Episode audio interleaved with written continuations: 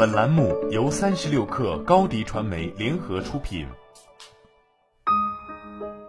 本文来自微信公众号“管理的常识”。效率到底与什么相关呢？这个话题，泰勒在一九一一年《科学管理原理》中就已经给出了答案。因为泰勒，人们知道了什么是科学管理；因为泰勒，人们知道了工业化的依据；因为泰勒，人们开始运用流水线；也同样因为泰勒，人们才了解管理就是分工。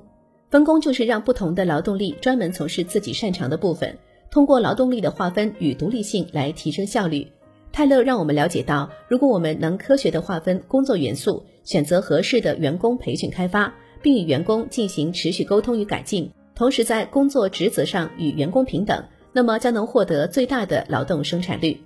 我们来看看海尔的实践，在海尔有一个著名的管理理念：日事日毕，日清日高。这就是被业界普遍称颂的海尔管理之剑。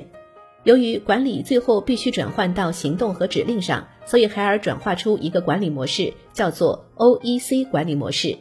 这个管理模式的要求是全方位的对每个人每天所做的每件事进行控制和清理，每天的工作每天完成，而每天的工作质量都有一点提高。我们在思考海尔为什么可以脱颖而出时。发现关键就在于海尔的 OEC 管理模式，即把事情分到了每一个人身上，对每一个人提出了要求，从而极大的提升了海尔的劳动效率。伴随着分工对于效率的释放，人们发现管理只解决了劳动效率，而忽略了对人的尊重。思考如何在降低对人伤害的同时获得更高的效率这一问题，引领管理研究进入下一阶段——行政组织管理阶段。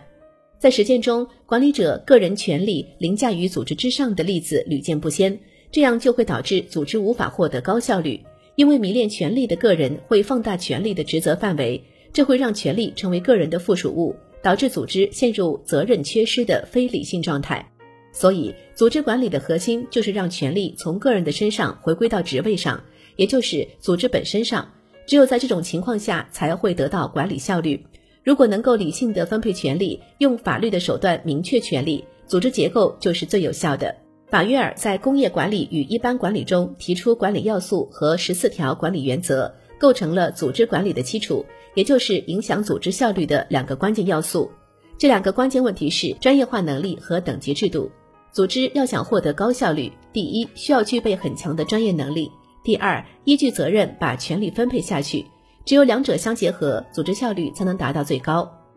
一方面，我们需要强化专业化的能力，无论是管理者、领导者还是基层人员，只有贡献了专业化的水平，我们才能够算是胜任了管理工作。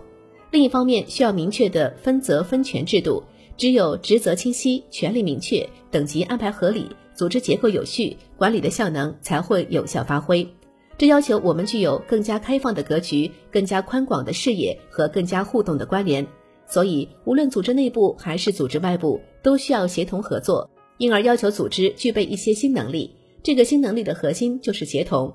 随着技术的突飞猛进，数据的变换和共享更加普及且便捷，这使得顾客、企业以及二者之间的协作效率急剧提升。协同也成为个人和组织、组织和组织之间面向未来的重要的发展模式和演进方向。